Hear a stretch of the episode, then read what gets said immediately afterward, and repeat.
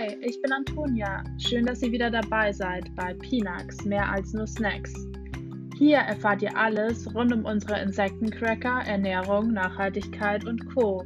Und jetzt viel Spaß bei dieser Folge.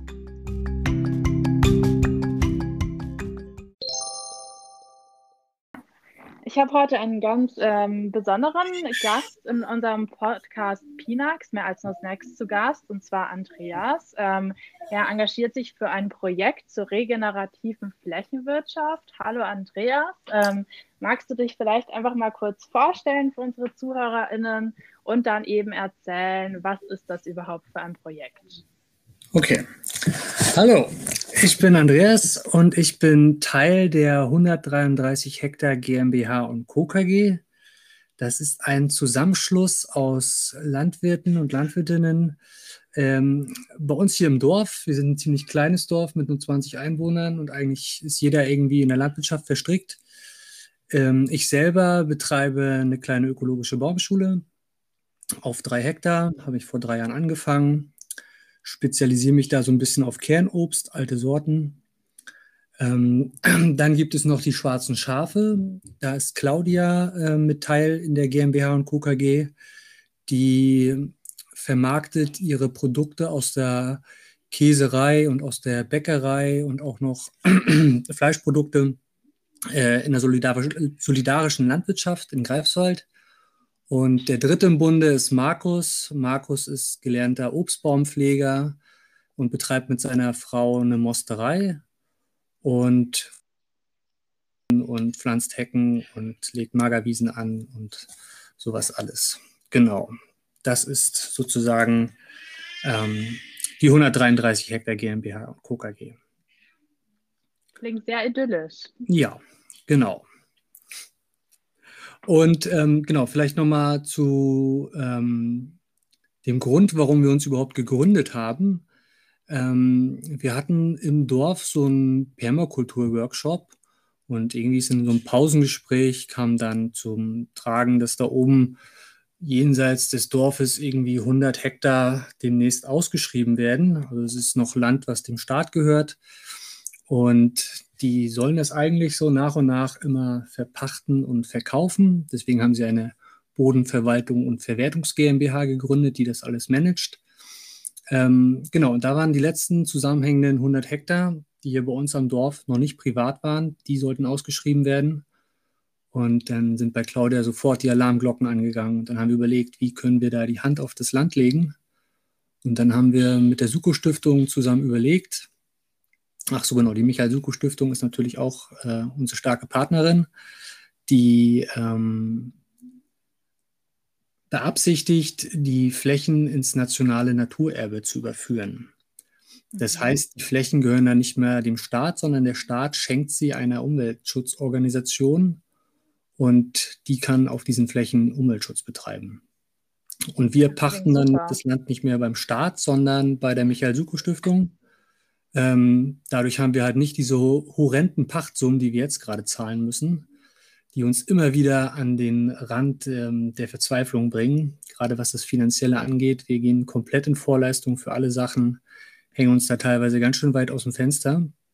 Aber wir glauben fest daran, dass die Flächen oder dass das, ähm, die vierte Tranche des nationalen Naturerbes in der nächsten Legislatur durch den Bundestag geht. Und dann werden diese Flächen ähm, überschrieben an Naturschutzstiftungen. Und dann können wir auch wirklich anfangen, auf diesen Flächen das zu machen, was wir machen wollen.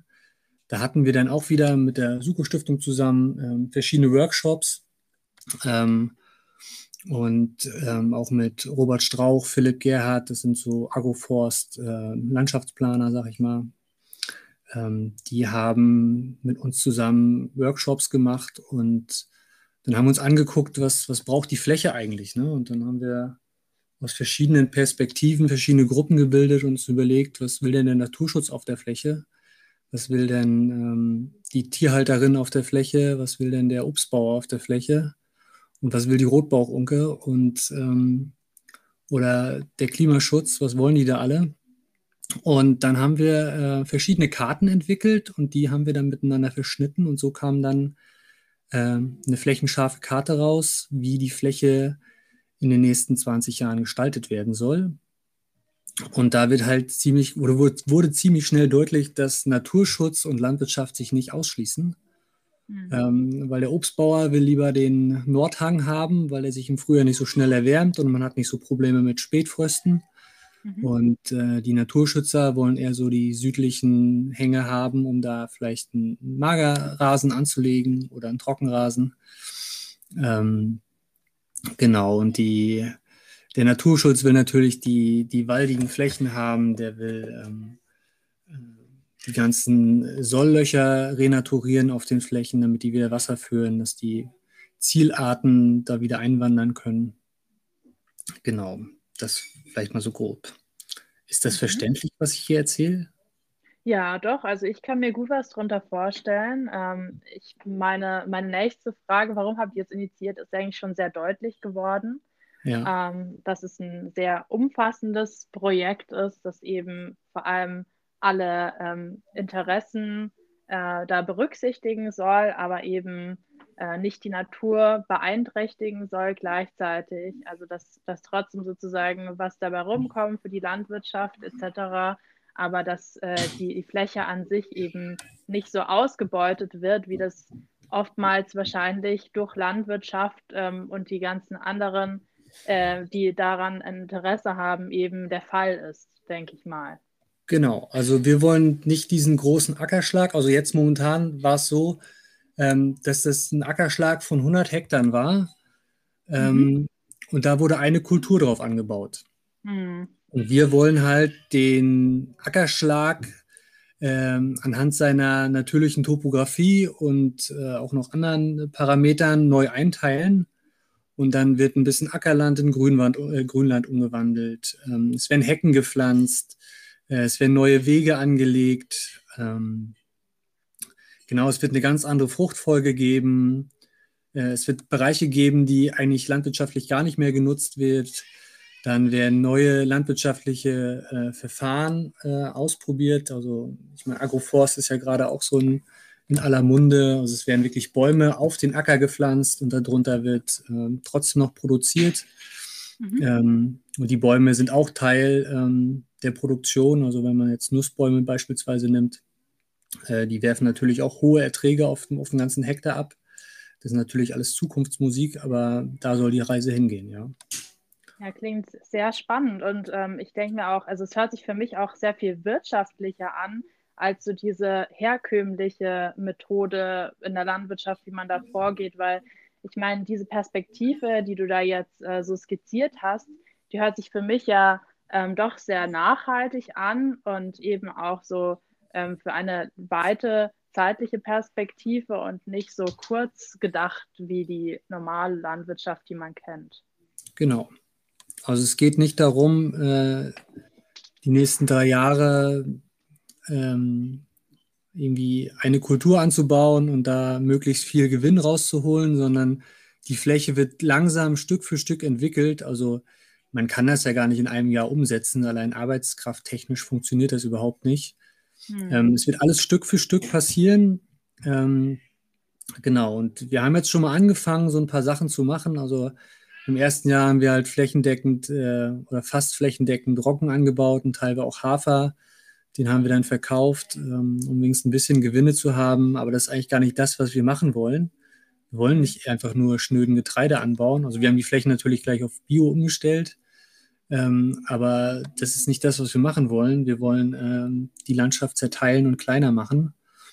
Und wir haben jetzt schon angefangen, dieses Jahr Blühflächen anzulegen auf elf Hektar. Und ähm, da ist auch der Gedanke dahinter, ähm, dass man schon mal anfängt, so ein bisschen sich die Arten wieder reinzuholen in die Fläche, dass da nicht nur eine Monokultur ist oder eine Monokultur mit einer kleinen Untersaat oder so, sondern da sollen dann halt wirklich schon mal die ähm, Tierarten ähm, die Möglichkeit haben, sich da dauerhaft anzusiedeln und vielleicht mal ein paar kleine Bereiche ein bisschen mit äh, zu vernetzen.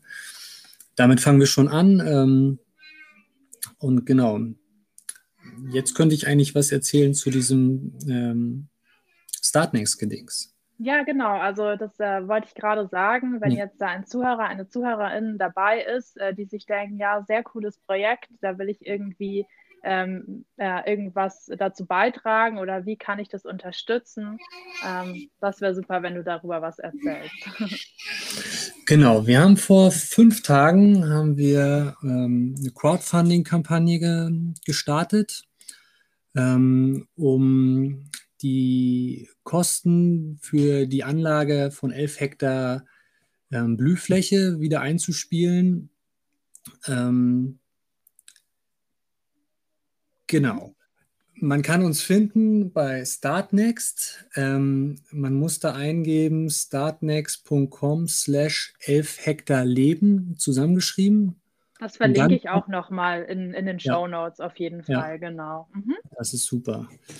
Genau, da kann man sich, kann man uns unterstützen. Ähm, wir haben jetzt schon ähm, 4000 Euro zusammen, habe ich heute gesehen, und brauchen aber insgesamt äh, 20.000 Euro. Um alle, wirklich alle Bereiche abzudecken. Also wir haben jetzt, man setzt sich da immer verschiedene Level und das erste Level liegt ungefähr bei 8000 Euro. Das ist eigentlich nur ähm, der Ertragsausfall, den wir auf der Fläche haben. Ja. Ähm, wenn wir jetzt nicht einfach nur Getreide anbauen, sondern ne, wir bauen halt einen Blühstreifen an. Äh, die Erträge haben dann die Bienen vielleicht, aber nicht wir. Mhm. Ähm, aber das ist dann nur der Ertragsausfall und dann kommt das nächste Level und das nächste Level und da geht es dann immer wieder darum, ähm, dass man einfach ähm, auf unserer Seite Kosten sich wieder reinholt, die wir irgendwie aus eigenen Taschen teilweise zahlen und ähm, genau. Da bitten wir um Unterstützung für dieses Projekt. Ja, also wir haben ja auch mit Pinax so eine Crowdfunding-Kampagne über Start Next gemacht, ähm, letztes Jahr im Herbst. Deswegen bin ich mit dem mhm. Prozedere da ähm, schon vertraut. Wie lange geht denn eure Crowdfunding-Kampagne? Genau, also die geht jetzt noch bis zum 15. Juli. Mhm. Ähm, genau, wir brauchen insgesamt 20.525 Euro, um alle Kosten wieder reinzuspielen. Ähm, Genau. Wir haben auch eine Instagram-Seite, da kann man uns vielleicht noch ein bisschen mehr sehen. Mhm. Ähm, haben wir auch dieses Jahr gestartet. Ähm, da werden auch gerade alle vorgestellt, so ein bisschen. Genau. Ja, also wenn jetzt da eben ein Zuhörer oder eine Zuhörerin äh, sich denkt, das will ich gerne unterstützen, ihr habt es gehört, auf Start Next äh, könnt ihr da euren Beitrag dazu leisten, dass dieses großartige Projekt ähm, weiterhin umgesetzt werden kann. Und ähm, genau, also ich werde das auf jeden Fall nochmal verlinken. Äh, dann kann man da direkt drauf zugreifen. Und ähm, ansonsten wünsche ich euch auf jeden Fall ganz viel Erfolg mit diesem Projekt äh, und hoffe, dass ihr auch diese Crowdfunding-Kampagne erfolgreich ähm, äh, abschließen könnt dann. Ja, vielen Dank. Ähm, auch vielen Dank für die Einladung.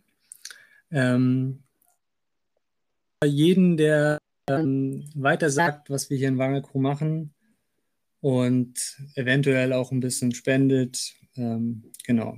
Aber wie gesagt, weitersagen ist genauso wichtig wie spenden und danke fürs Zuhören.